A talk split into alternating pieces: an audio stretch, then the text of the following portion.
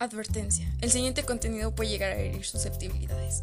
El locutor de este podcast se encuentra realmente muy grifo al momento de realizar la grabación, la edición y el momento que esté. Pero es porque es medicinal.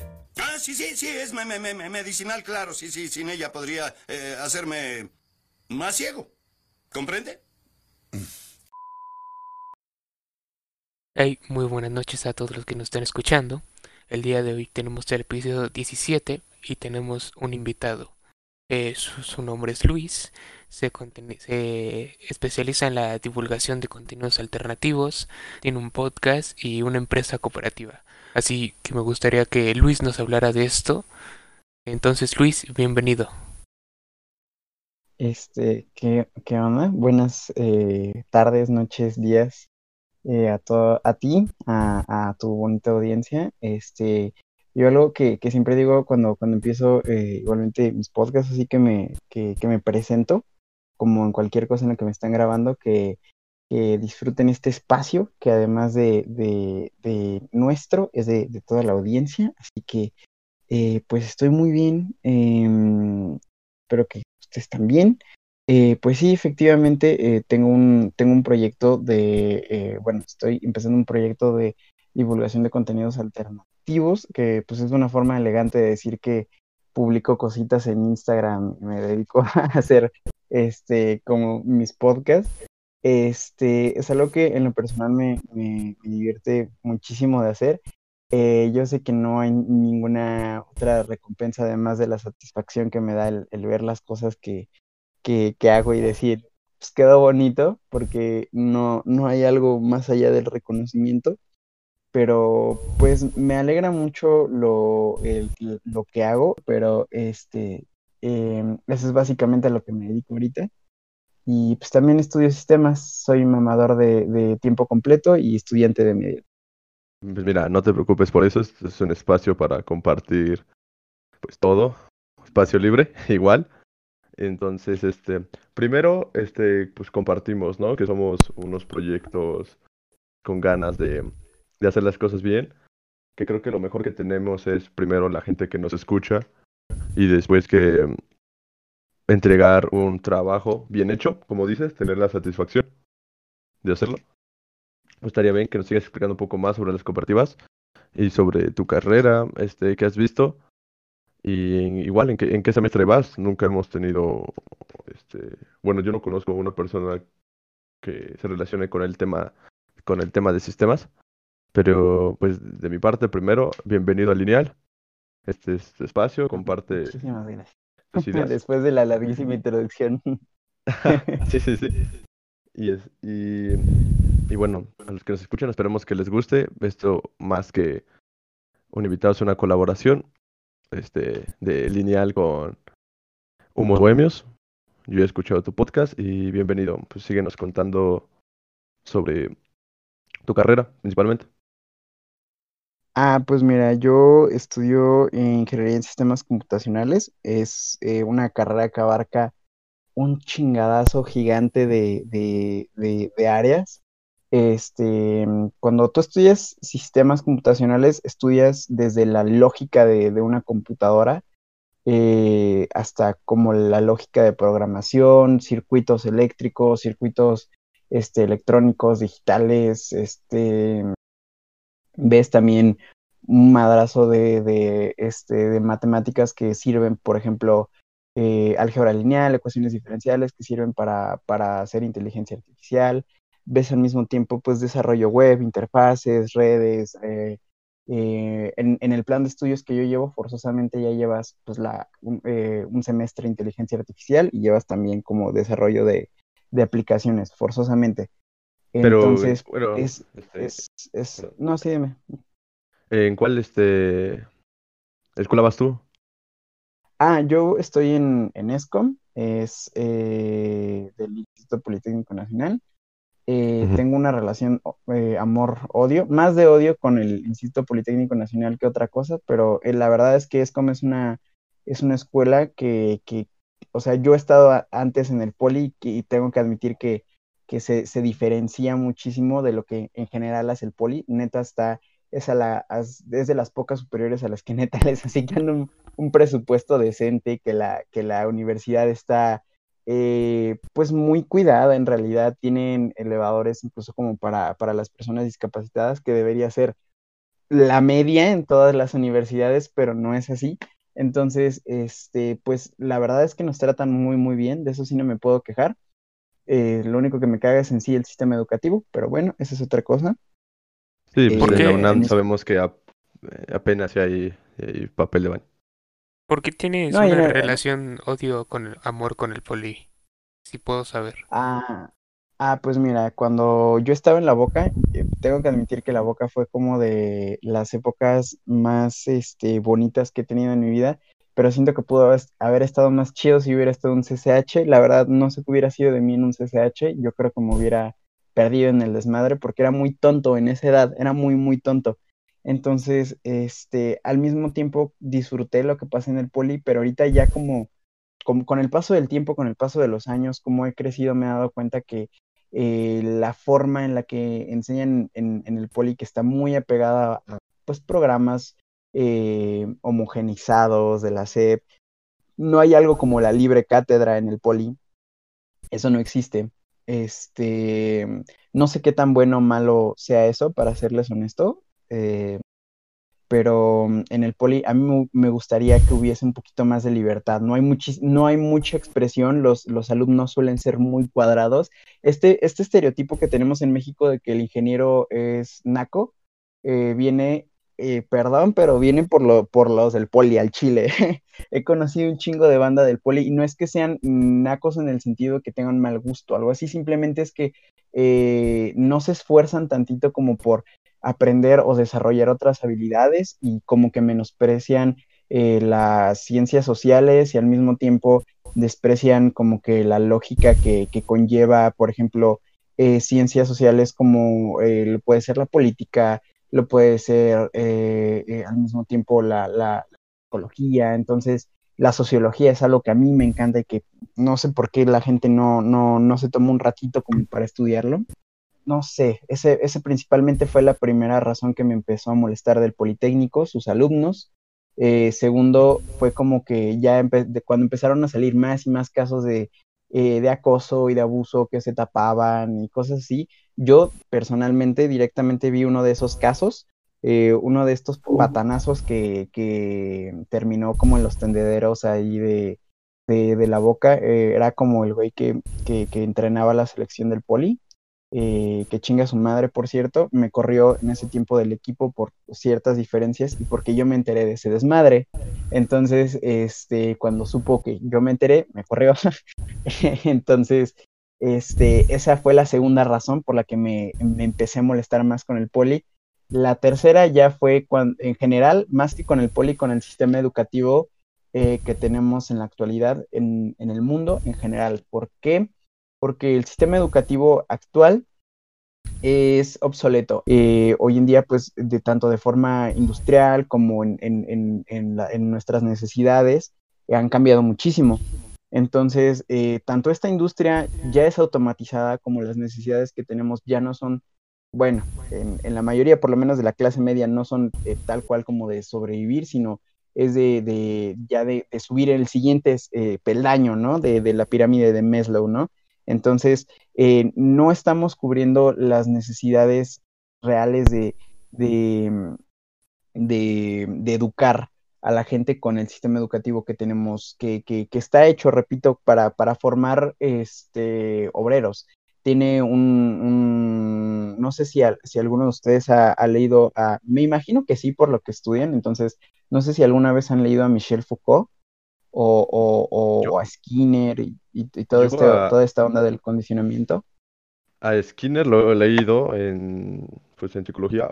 Este, justamente lo que hablas, tienes mucha razón, es mucha libertad. Creo que estás de acuerdo conmigo, Aru, en ese punto de que CCH te da mucha libertad. Estoy de acuerdo contigo. Esas libertades pueden traer como muchas ventajas, como ventajas, ¿no? Ajá, y yo, yo creo que también esa es un, una, una bronca porque, repito, o sea, yo no sé qué hubiera sido de mí si me hubiera ido, por ejemplo, a CCH, ¿no? Yo creo que me hubiera ido en desmadre y tengo muchísimos amigos que, este, que, se han perdido ahí en el desmadre. Y pues Pero como, de- como dice el poema, depende, ¿no?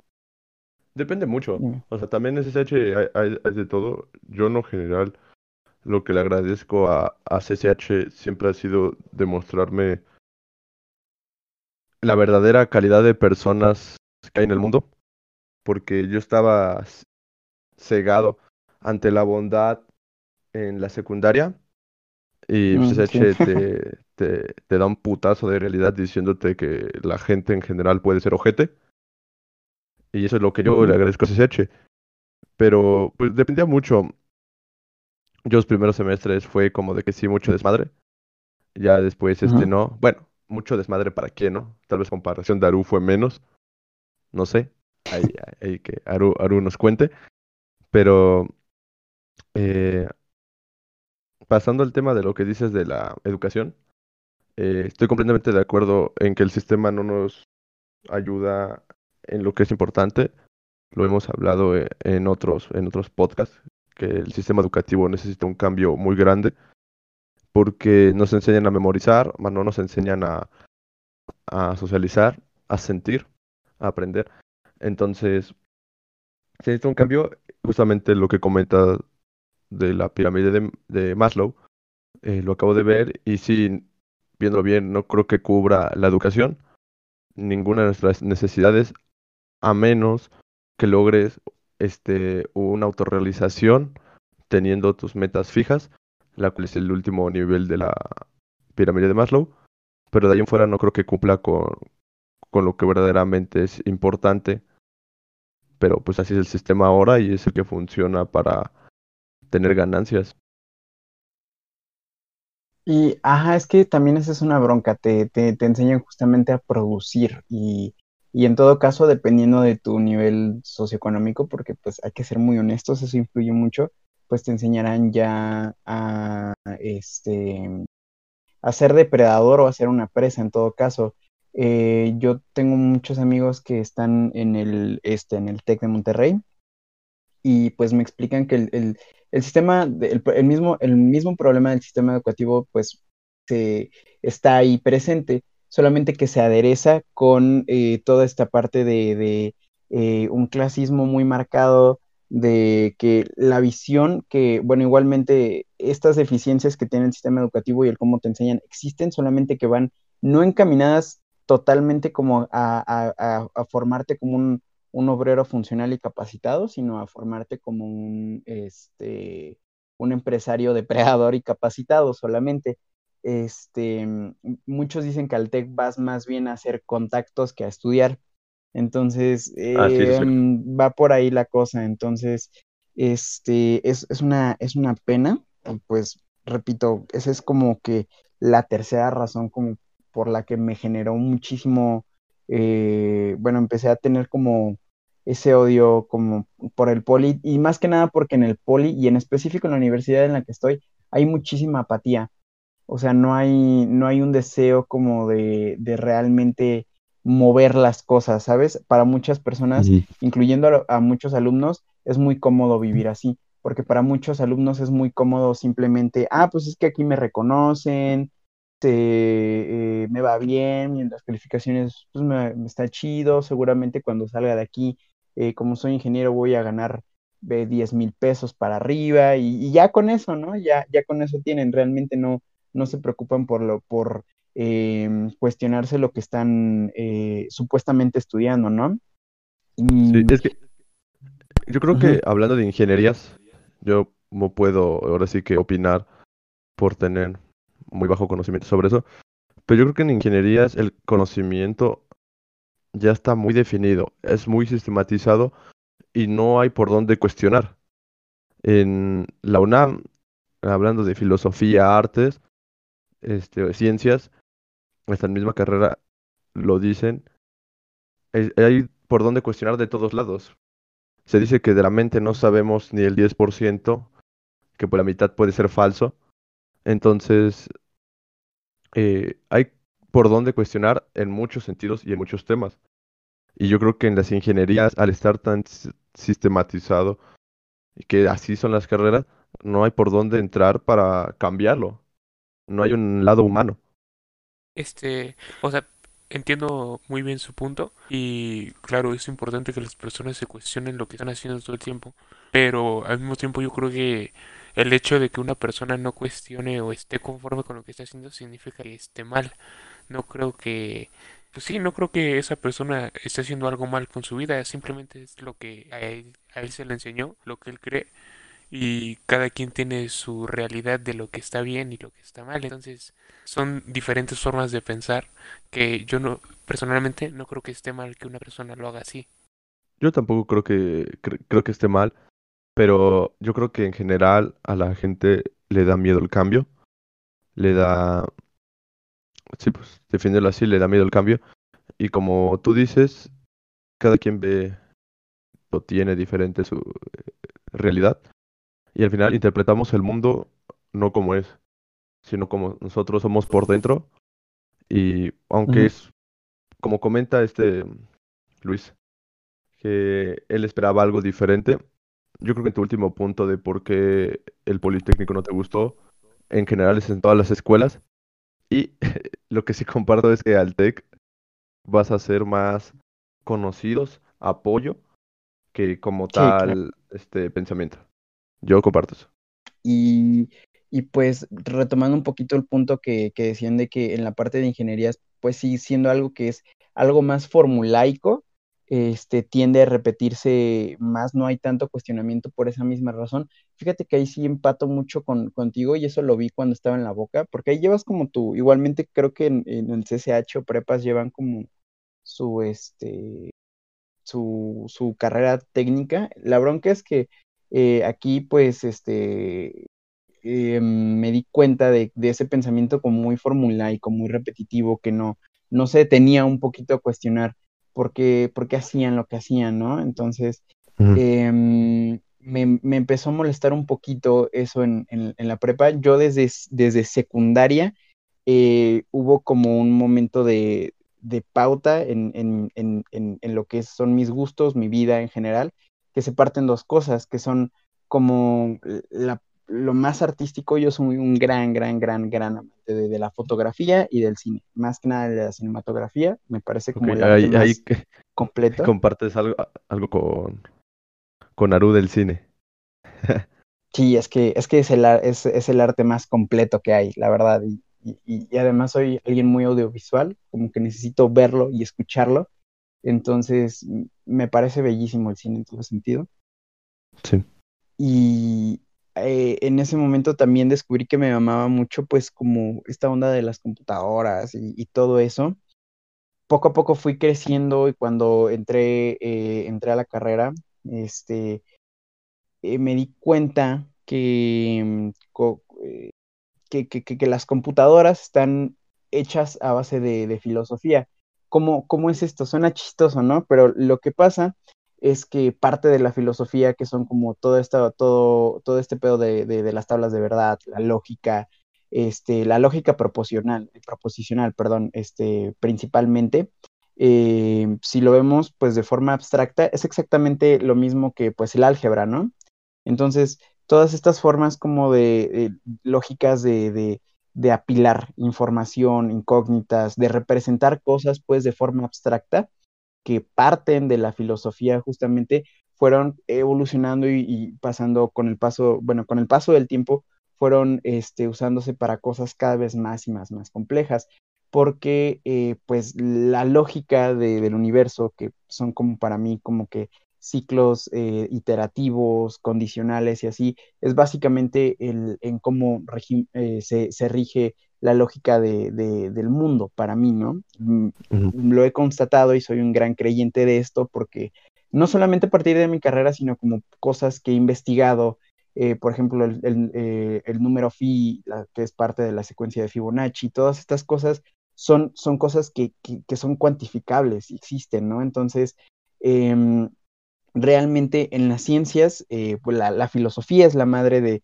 del pensamiento en general y, obviamente la, madre de, la, de, las ciencias. Entonces, eh, y sobre todo, pues, también de las ingenierías, este, y, y, y, me sorprende la cantidad de, de alumnos eh, que, que, estudian igualmente sistemas conmigo, programación, cualquier cosa que forzosamente tenga que ver como con lógica, este, lo ignoran totalmente, lo pasan así de largo.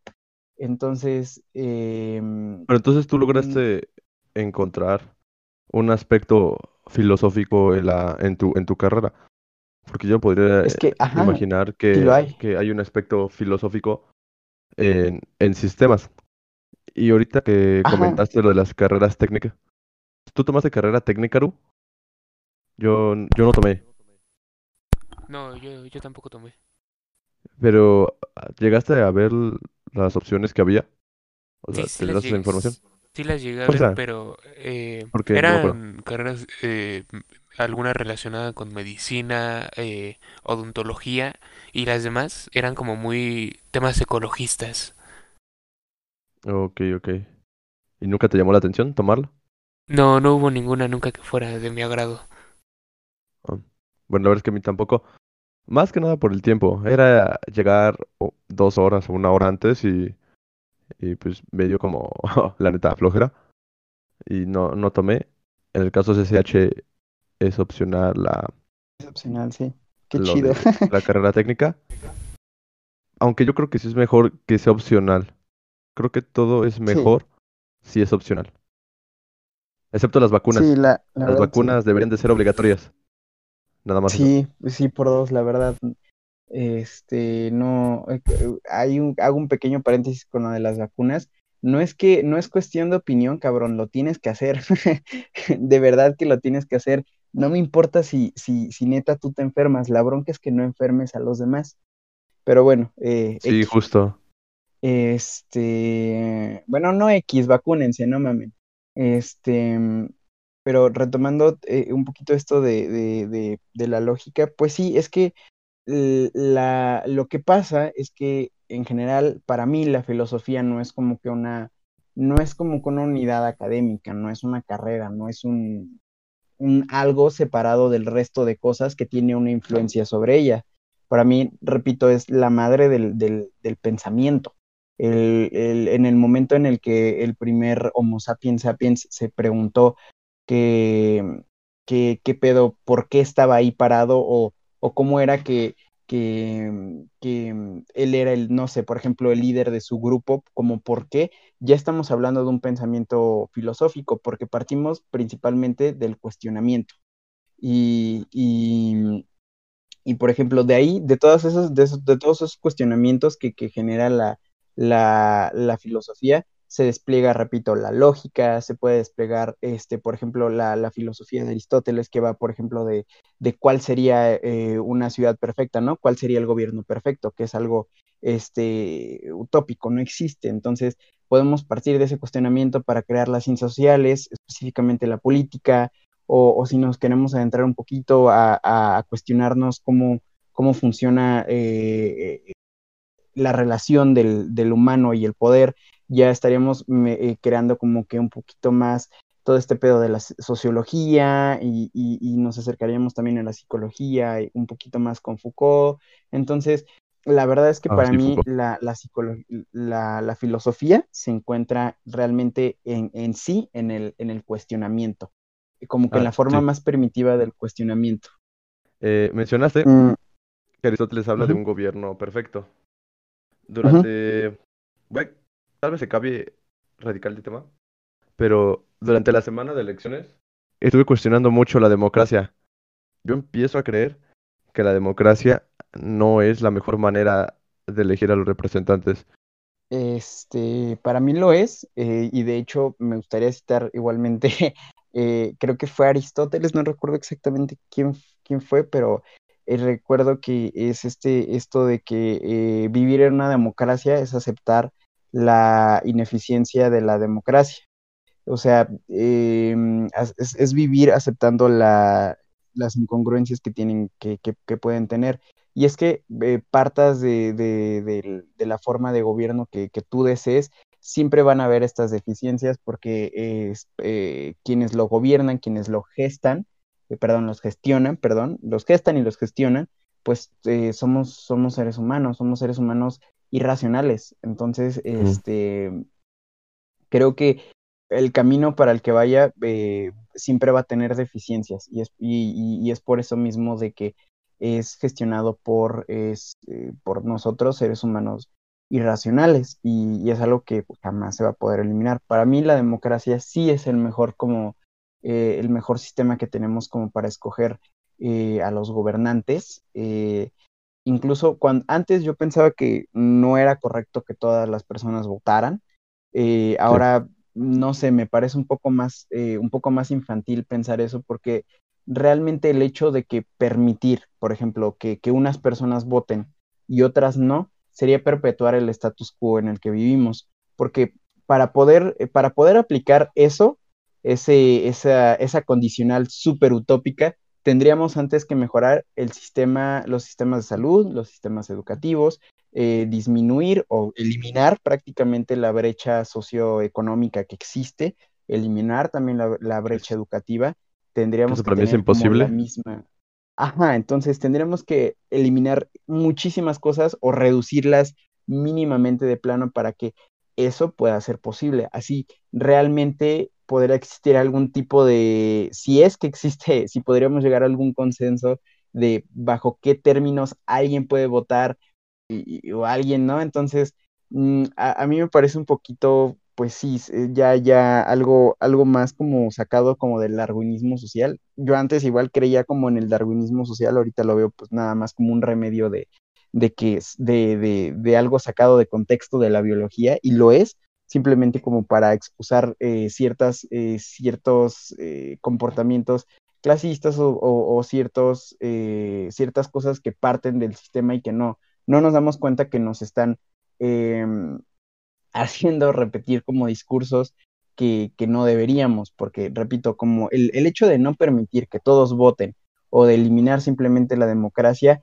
simplemente deja en, manos de, un porcentaje muy pequeño de la población, de la, más privilegiada y la más poderosa, eh, caen las decisiones. Yo sé que podríamos decir ahorita que no, pues es que ya, ya está pasando pues sí y no. De cierta forma, la democracia, pues sí nos da, eh, hemos luchado por ella, entonces sí hay cierto valor que tiene, sí tiene cierta fuerza. Entonces, para mí, todo lo contrario, no, no, no deberíamos no permitir que, no, no deberíamos permitir que, alguien diga que no todos pueden votar, sino todo lo contrario, que todos voten, que, adelante todos informen y, y toda la, la, ciudadanía junta debe combatir ese poder que tiene el, ese pequeño porcentaje que tiene todo el capital y toda la fuerza y, todo el poder político. Entonces, eh, para mí todo lo contrario, adelante, que todos voten. Antes de decir si la democracia es servible o inservible, habría que plantearnos a nosotros mismos si la democracia realmente existe. ¿Para ustedes la democracia existe? Sí. Sí. Eh, ¿Me podrían dar ejemplos de por qué para ustedes la democracia sí existe en este mundo actual? Ok, por pues ejemplo, eh, la democracia existe en, eh, y no, no necesariamente debe, cumple una función positiva o negativa para la, población que, que, que, sirve. Pues hay, te voy a poner dos ejemplos de, de, cosas muy positivas y muy negativas que ha traído la democracia. Primeramente, la democracia nos ha traído la separación de entrada de los poderes este, teológicos con los poderes este, políticos. También eh, nos ha traído lo, la, separación de los poderes electorales, o bueno, las instituciones electorales, con, al menos aquí en México, este, con el, Estado. Hay autonomía de, ciertos organismos y que pues de cierta forma le agrade o no a, a, a cierto sector de la población, son autónomos, son independientes y tienen que permanecer así por, eh, vaya, por, eh, por evitar una autocracia, por evitar que un Estado se esté perpetuando a sí mismo todo el tiempo. Eh, ciertas, todas, bueno, estas ventajas que, nos han traído, vaya, tanto la autonomía como una ciudadanía este, que puede decidir si, en, qué creer o simplemente no creer, al igual que, que, la forma en la que se va a administrar, por así decirlo, los recursos. Y, no solamente los recursos, sino, sino también eh, de qué lado se inclina más, por así decirlo, eh, la balanza, si más eh, de acuerdo al, pueblo o, del lado de, las personas más privilegiadas. Esto siempre va a depender de, pues, de la situación socioeconómica de un país, ¿no? En un país como México, en donde la brecha económica es tan grande, pero tan, tan grande y literalmente la mitad del país es muy pobre y la otra mitad del país tiene muchísimo, bueno, buena cantidad de dinero y solamente de esa otra mitad hay un porcentaje muy chiquito con mucho dinero, pues la polarización es, muy grande. Pero, por ejemplo, en, en países un poquito más estables, por ejemplo, Islandia o Suiza, tanto la izquierda como la derecha, ambas benefician al mismo sector porque la población vive en un estado de bienestar real. Eh, eso es, pues, eh, para mí realmente lo, que, lo que ha traído la democracia, solo como un cachito de las cosas que realmente ha traído la, democracia, que son funcionales.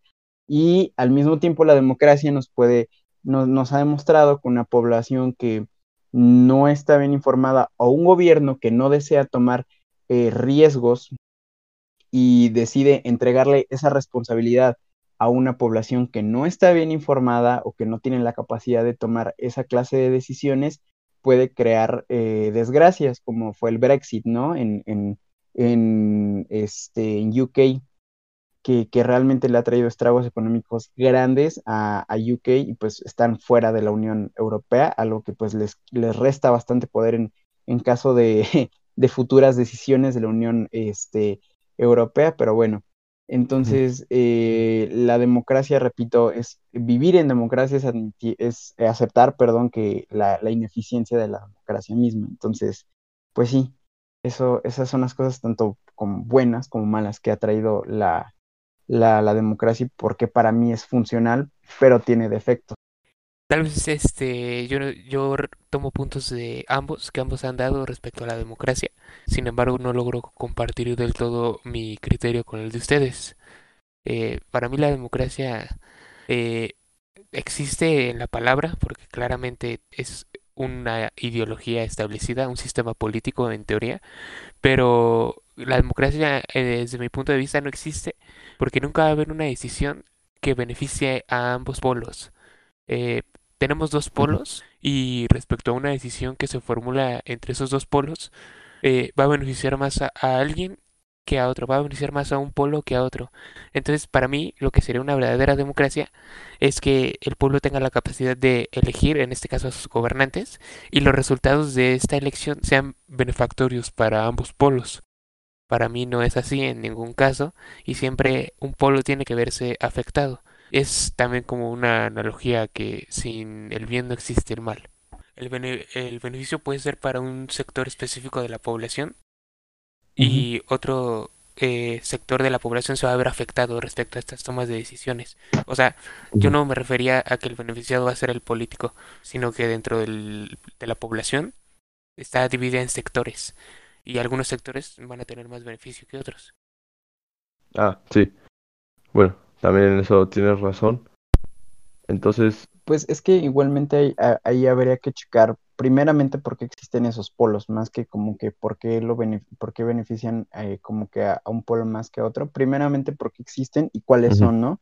Por ejemplo, si, si hablamos eh, aquí, no nos vamos muy lejos, aquí en el caso de México, si eh, nosotros hablamos de, de, un gobierno populista, que no, no necesariamente es algo malo, sino por la etimología de la palabra, simplemente apela a las masas.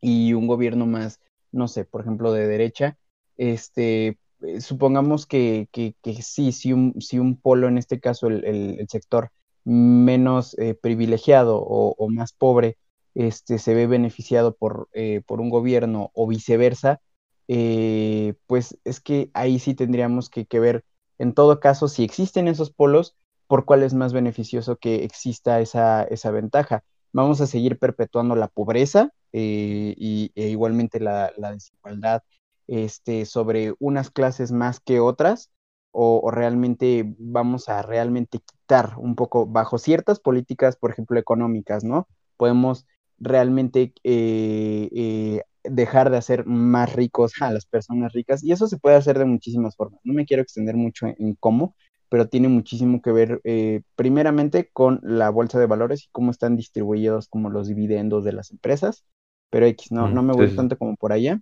El punto es que sí, se, sí realmente se puede eh, beneficiar más como que a otros sectores a partir, por así decirlo, de quitarles a otros, pero repito, tendríamos que ver eh, si, eh, si estamos, eh, a, quién le estamos quitando para darle más a quién o para beneficiar más bien a quién, en, para poder primeramente acabar con esos dos polos. Porque qué bueno que mencionaste esto de los polos. Primeramente, en México existe muchísima polarización y en general en el mundo como que están haciendo muchísima polarización y se debe también a esto de, de de una distancia cada vez más, más, más, más grande entre las clases altas y las clases bajas. Entonces, este, pues la bronca es, no es tanto que, que, si se beneficia un polo a otro, sino que existen los dos polos, ¿sabes? Se supone que, que debería de, regir una, una, población, por así decirlo, homogénea o lo más homogénea posible. No estoy hablando de comunismo o algo así, sino que realmente eh, que la mayor parte de la población se encuentre como en las mismas condiciones positivas, por así decirlo, para poder escoger de forma consciente o ver, eh, empezar a analizar las, las propuestas políticas de una forma en, que no veamos sin, no, al, no al más peor, sino eh, que cuál de estos candidatos, cuáles propuestas este, van a traer bonanza o, estabilidad a, una nación pero primeramente se tienen que eliminar esos dos polos. Sí, o sea, yo he visto publicaciones donde dicen que, que alguna vez espera en México que no se vote por el menos peor, sino por el que de verdad tenga buenas propuestas. En algo que comentan de los polos, y entrando rápidamente al tema de economía, eh, sobre el sistema que tenemos del capitalismo, yo creo que va a ser imposible y en cierto punto no está mal que, haya personas ricas y haya personas pobres.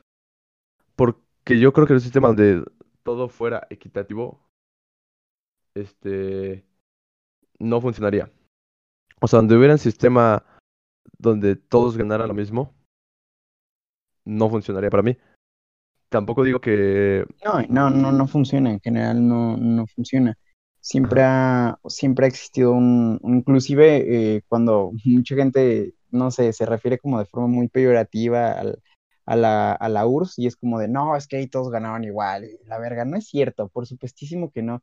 Siempre eh, eh, quien gestione, los administradores, dependiendo de lo que hagas, siempre vas a ganar diferente. O sea, eso de que como que todos van a ganar lo mismo es algo muy, muy, muy tonto, repito, es algo muy infantil porque simplemente no es real. No se puede, no, no puedes evaluar el, mismo trabajo que, hace alguien que, no sé, simplemente este, se dedica a, no sé, maquilar una pieza y el güey que realmente construyó toda la máquina, ¿sabes?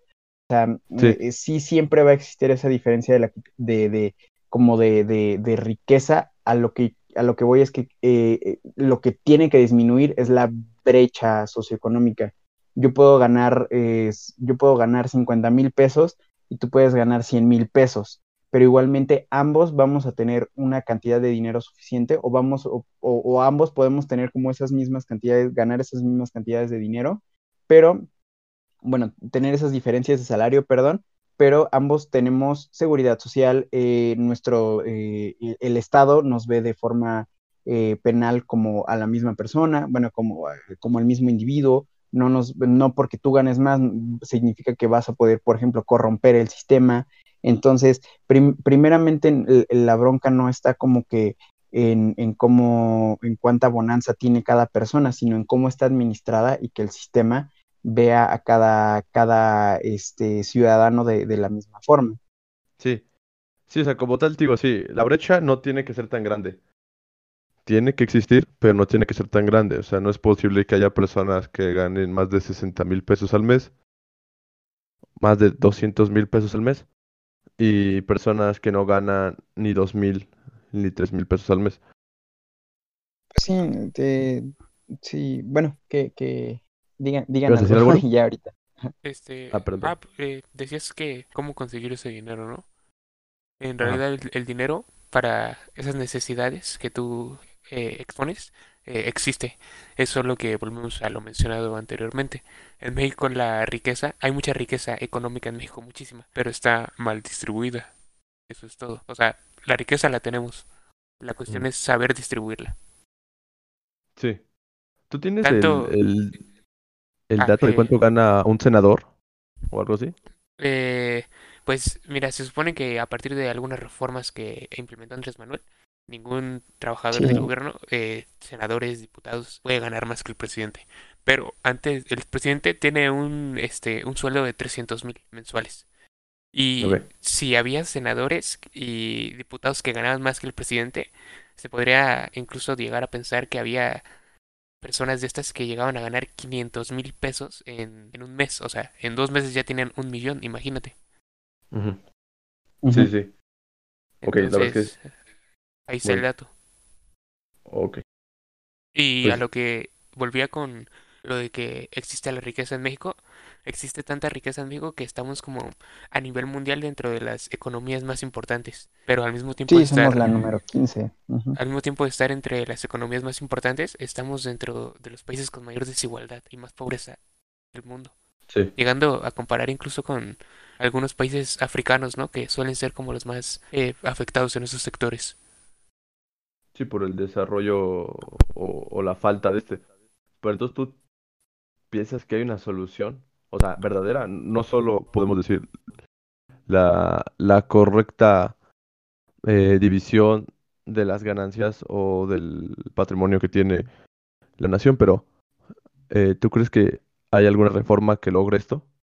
O sea que... Este, pues, Lo que yo de no que la, de que la hay, pues, ah, ok, adelante, adelante. Sí, rápido para pasar contigo. Lo que yo no entiendo es cómo un senador, o sea, suponiendo que ahorita le gana un senador, te vamos a quitar el 30% de descuento, el 30, 30% de tu sueldo. Este, yo, yo estoy seguro que habría senadores que se ofenderían.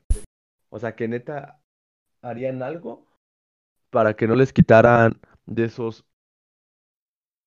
este, miles de pesos que ganan, no les quiten un poquito. O sea, que se ofenderían. Y eso se me hace muy cabrón. Sabiendo la pobreza que hay. O sea, a un senador le pueden decir, de los 180 mil pesos que ganas al mes, te vamos a dar 120. Ap- Te, o sea, te apuesto, te apuesto que va a haber cabrones que van a decir, no, ¿por qué? Yo me lo gané. Y, y sí lo hubo. eh, cuando se implementó este dictamen, hubo muchísimas personas afectadas que salieron como a, a diferir, ¿no? Y a eh, tratar de encomendar ante, ante esta toma de decisión. Entonces sí, claro que a pesar de que siguen teniendo un sueldazo, se van a ofender. Y entonces la solución, ¿cómo, cómo la verías? A ver, eh, me gustaría que después de dar yo mi solución, en teoría, me digan ustedes cuál sería para ustedes, ¿no? Eh, en lo personal, yo siento que es muy fácil obtener una solución, de, eh, idea- idearla y aplicarla. Pero a la hora de su ejecución, hay muchísimos intereses de por medio que no solo van a depender de lo que tú quieres hacer y cómo quieres beneficiar, sino que hay demasiadas, eh, eh, pues sí, hay demasiadas personas interesadas alrededor de este dinero que no se van a dejar, no van a dejar que tan fácil uno le quite sus eh, intereses, ¿no? Entonces considero que es una red eh, mundial de la que tienes que estar consciente a la hora de aplicar estos, este tipo de eh, eh, reformas o cambios en el país. Entonces es posible en la ideología, pero muy, muy difícil desde mi punto de vista en la ejecución. Ok, ¿y tú, Luis? ¿Tú ves una, una solución para esto? Este, pues, mm, es que es muy complicado. o sea, es una, es una respuesta muy, muy, muy complicada. Mm, primeramente no, no, no se elimina como, eh, como que reduciendo directamente. Por ejemplo, en el caso de los políticos, este, sí se ha, sí se ha reducido como por ejemplo el, su salario y todo esto. La bronca está en que aún hay eh, ciertos vacíos que que le siguen permitiendo ganar, inclusive a los diputados, bonos estúpidamente altos y que a veces inclusive no está en este no está en cuánto es como lo que se les paga al mes. Al final es, como una es una es una forma muy una forma cualitativa, perdón, de, de ver eh, como cuál es cómo, cómo es la riqueza que tienen, ¿no? Pero al final de cuentas no es como una, una, una estrategia directa que, que, funcione, porque técnicamente ya lo estamos implementando, ¿no? Y pues vemos que la, la situación eh, es, es, la misma. Igualmente con, con las empresas, mmm, la onda no está como en quitarles buena, buena parte de, de, como de sus acciones, sino en primeramente eh, México tiene un, gran pedo con que no están reguladas eh, muchas eh, políticas fiscales para las empresas. Bueno, no hay mm, suficientes políticas fiscales para las empresas. Y este, hay, hay algo bien chistoso con las nuevas, con las startups, que son como que las nuevas grandes empresas eh, que controlan el capital, lo masifican a, nivel global como Amazon, Facebook, todo este pedo. Y es que al ser, este, en, por así decirlo, negocios que ofrecen servicios y productos que no son como del todo tangibles, bueno, en el caso de Facebook, ¿no?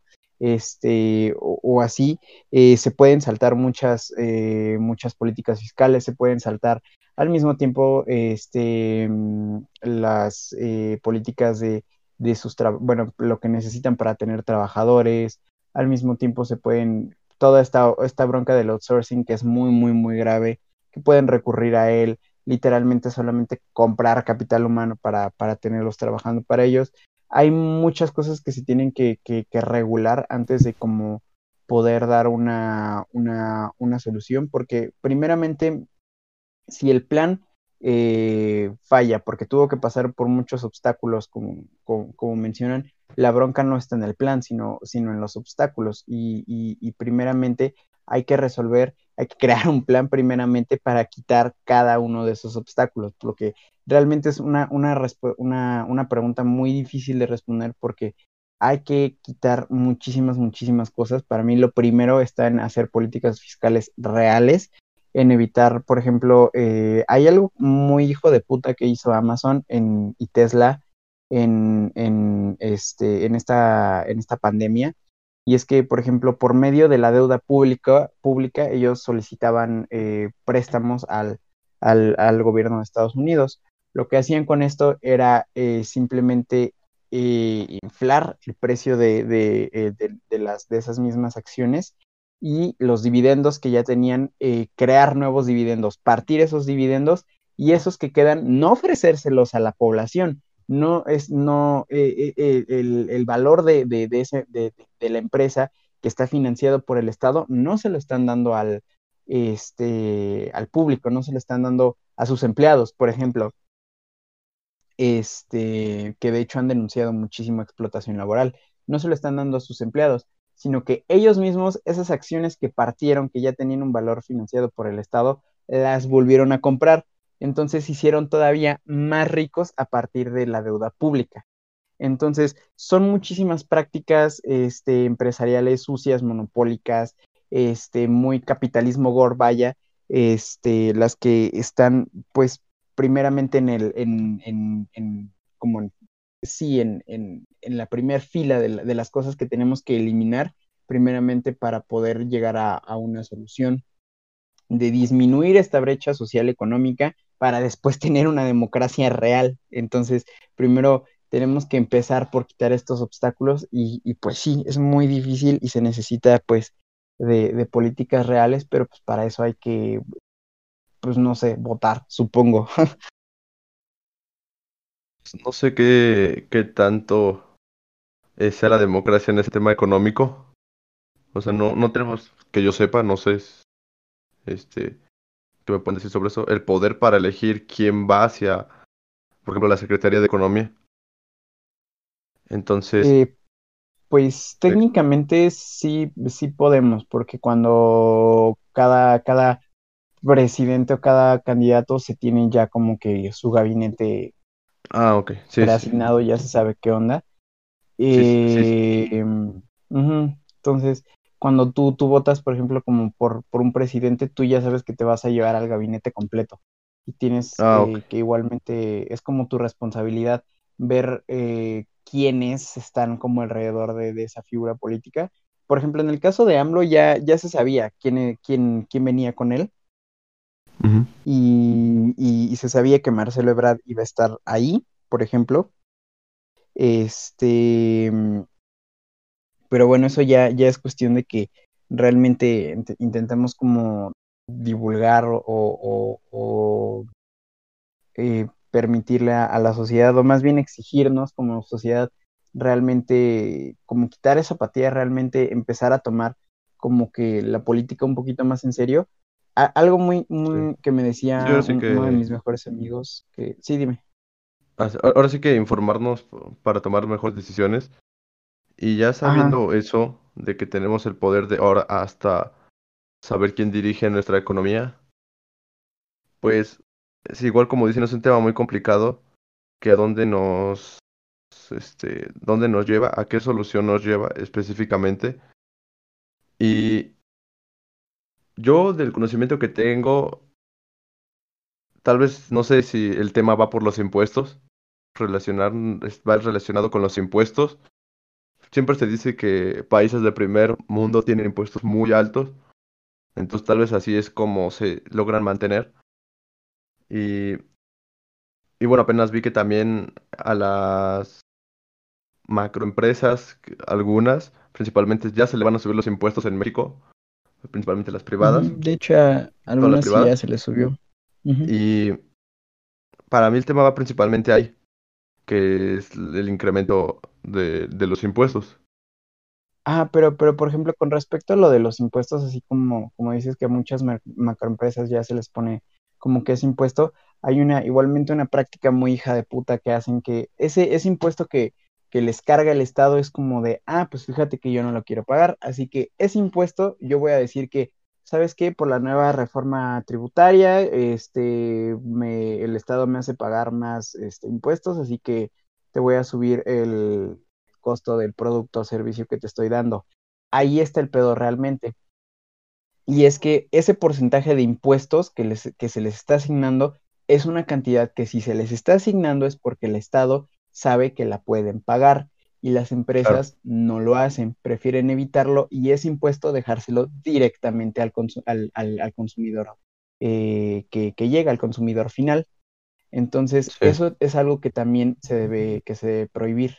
Entonces, eh, sí, son, son prin- principalmente eh, el, el- hay un libro muy, muy, no sé, es muy bueno, pero es muy deprimente, para ser honesto, que se llama eh, Confesiones de un, ¿qué? Confesiones de un sicario económico. Este carnal era básicamente un, eh, un cabrón de las finanzas que, que, que estaba, estaba fichado por las mejores empresas y pues básicamente lo que él tenía que hacer era ir a otros países e intentar convencer como a los mandatarios o, o a presidentes de que, oye, ¿sabes qué? Necesito eh, tal, vengo de parte de tal empresa que está muy apegada al gobierno de los Estados Unidos y necesitamos que los recursos naturales de tu país nos los dejes más barato. Este, y pues a cambio te vamos a dar a ti, te vamos a hacer a ti y a tu familia muy ricos. Así tal cual se los planteaban a, a, los, a los presidentes y mandatarios. Los que se negaban eh, iban, este, e, e iban, eran enviados eh, o agentes de, de, Estados Unidos. Yo sé que suena muy conspiranoico, como que de la CIA y esto, pero esto realmente pasó. Este, agentes o de la CIA o este, o sicarios del mismo país procedente al que iban, eh, los mandaban a matar, los que no, este, directamente entraban con el ejército de Estados Unidos eh, a, esos países. Por ejemplo, eh, algo que pasó parecido, checa, por ejemplo, la guerra de Vietnam, que, que, que va más, más de la mano con, con, la Guerra Fría y a los intereses que servían tanto la URSS, que era de, de Vietnam del eh, norte, y Vietnam del sur, que era del lado de, de Estados Unidos, ¿no? Entonces, un, un, va por ahí una invasión, ¿no? De parte de Estados uh -huh. Unidos. Sí, tal Siempre cual. he visto que se, que se toma así, por los intereses propios de Estados Unidos, este, pues la guerra como tal fue una invasión, que así comenzó. Sí, tal cual. Eh, bueno, la, guerra de Vietnam, mm, no, la, guerra de Vietnam es un, era un conflicto independiente, aparte que no ni les incumbía, ni les incumbía a Estados Unidos ni tampoco a la URSS, nada más cada quien agarró un bando porque pues estaban divididos entre pues el, lo que si iba a ser eh, un gobierno socialista o iba a ser un, gobierno eh, bueno, una república democrática, que obviamente para Estados Unidos como que llevar la democracia a otro país es llevar más bien sus intereses para poder beneficiarse de ellos. Así funcionan pues los imperios básicamente. Sí.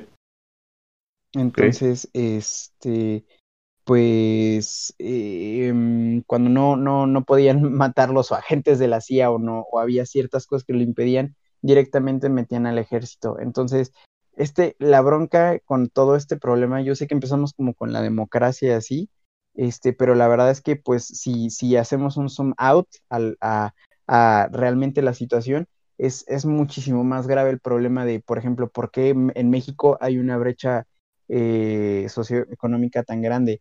Y es que pues tanto les conviene a la, a la élite de este país como le conviene a la élite de otro país. Em, al país al que nosotros estamos subordinados. Entonces, em, dependiendo pues de cada región del mundo vas a estar subordinado al, al imperio que te toque. Si estás, por ejemplo, en, en, en, Taiwán, para China, tú eres China, no eres Taiwán. Entonces, este, eh, es, es, un problema eh, todo, todo, este, todo esto de cómo eliminar la, la brecha socioeconómica que tiene muchísimas, muchísimas aristas y que, no, si, si me sigo como explicando por, por dónde empezar, me voy a llevar horas, porque sí, sí está muy enredado y sirve a intereses de todos lados, sirve a todos los intereses menos a los de la misma población. Sí, que sabemos que es, que es la que de verdad debería salir beneficiada. O sea, digo, hay muchas cosas que involucran tener una buena o una mala economía, pero eh, principalmente debería ser el pueblo que mínimo tenga un beneficio o que tenga para vivir lo que es adecuadamente, ¿no? El tema de la economía, la verdad, es muy bueno, es muy extenso. A mí en lo personal, este, también me gusta mucho. Y, y bueno, eh, ha sido, ha sido interesante. Eh, han sido los, los, los temas de hoy. Vamos a terminar aquí. Ah, ya llevamos bastante tiempo. Creo que llevamos como sí, de hecho, una hora. No, sé, no sé si no sé si ya ha sido hasta ahorita el, el episodio más largo. El episodio más largo. Todavía falta edición y todo eso. Pero pues ya, ya, ya, ya lo veremos. Eh, ¿Algo más con lo que quieran concluir antes de irnos? Mm, pues eh, nada, eh, me, me, gustó muchísimo estar aquí. La, la verdad es que fue un, rato bastante eh, agradable y pues nada, tengan, mm. tengan pensamiento crítico, algo que, que, que en mi podcast como que siempre se me da el pedo decir y es que no lo había mencionado porque la, la plática se, se nos fue por otro lado, es que pues la, como el, el concepto de, de, de, podcast es como hacerlo muy grifo, ¿no? Y hacer como una plática amena de, cosas que a mí me molestan muchísimo y profundizarlas, pero intento, creo, creo que al menos es mi intención el, el generar este sentimiento, pensamiento crítico en, en la audiencia, porque puta madre, falta muchísimo en México. Y no intento ser como despectivo o peyorativo con la, con la gente, no, neta, cuestionense todo, todo, todo, o sea, ¿por qué, ¿por qué consumen lo que consumen? ¿Por qué les gusta la música que les gusta? Neta, les gusta eso, o sea, la música que, que escuchan, ¿por qué? O sea, partiendo de esas cosas muy básicas, entonces, yo sé que es muy, a veces como que para la gente es como de, ay, déjame pensar, o sea, pues, es que te dejas mucho y, y ah, la vida es más es como de no, güey, la vida no es, no es más simple. Tal vez eh, eh, eh, como que para un individuo es como que nos es más fácil vivir en la ignorancia, porque la ignorancia es felicidad, la verdad. Entonces, yo sé que es, es feo como que cuando te empiezas a adentrar un poquito más en, investigar como política, sociología, en, en, intentar realmente como tener conocimiento real, eh, te llenas de tristeza al mismo tiempo, pero este, pues usar como que esta, este, el conocimiento como arma, siento que es como lo, lo más eficiente y usarlo con, con pensamiento crítico, siempre cuestionense, inclusive cuando estén leyendo ya y que empiecen a decir, ah, ya estoy empezando a aprender ciertas cosas, eso mismo, cuestionenselo. Entonces, pues nada, creo que es, es, el, es el último mensaje que me gustaría dejar. Tengan pensamiento crítico. Este, no le hace que les digan que son amargados o que, que, se quejan de todo. Ustedes quéjense, nada más tienen una vida. Y si no la hacen de pedo, pues nadie va a escuchar las cosas que quieren cambiar, ¿no? ¿Cómo, cómo, lo, cómo lo queremos cambiar si no lo hacemos de pedo? Claro, claro. Pues este, yo me he dado cuenta que es lo principal, la, la idea de, o el proyecto que tienes de tu podcast. Igual muy agradecido porque has estado aquí con nosotros. Eh, Muchas gracias. Comparto de que se cuestionen todo. Ustedes saben que en este podcast, este, más que nada es compartir ideas, que se sepan de diferentes temas, que se relajen, que se la pasen bien escuchando esto y que salgan con algo nuevo cuando termine esto. Y pues, Aru, tu conclusión. Pues muchas gracias al invitado por acompañarnos en este episodio del podcast. Tuvo temas eh, muy amenos e interesantes para el público. Y igual coincido en la idea de que hay que cuestionarnos todo. Así que pues muchas gracias al invitado. Siempre es bueno tener nuevos puntos de vista en tu pensar y de ahí sacar tu propia conclusión. Sí, igual. Pues, este, gracias. Lo, lo mismo. Y no tiene, bueno, Igual, Luis, si a ti te interesa mandar un saludo a alguien, este es un espacio al final de, de cada episodio para mandar un saludo. Si quisieras, ya Este, terminamos. Ah, pues no, no, no sé realmente si, si la voy a escuchar igualmente, pero pues no sé, un saludo supongo que, que a mi novia, Anita. Y e igualmente, este, aprovecho como para dejar aquí cua- eh, mi proyecto, lo pueden seguir en, en Instagram como We Are Antidogma y el, ahí mismo se encuentra el link de, del, este, del podcast. Y si no, igualmente ahí están los posts de, de, de- del podcast. Entonces eh, nos pueden encontrar como en Spotify y en todas las, eh, en todas las eh, plataformas como este, Humos Bohemios. Eh, supone que yo ya debería sacar otro capítulo de esa madre la siguiente semana. Y pues nada, muchas gracias. Muchas gracias pues. a ustedes y a su bonito día. Ok, pues muchas gracias. Estamos, ahí estaremos compartiendo igual tu podcast. Y bueno, eso ha sido todo por el día de hoy. Un episodio interesante, eh, que duró bastante. Y bueno, fue una colaboración de, de Lineal con Humos Bohemios. Y nos vemos en la siguiente. Buenas noches, días, tardes a todos.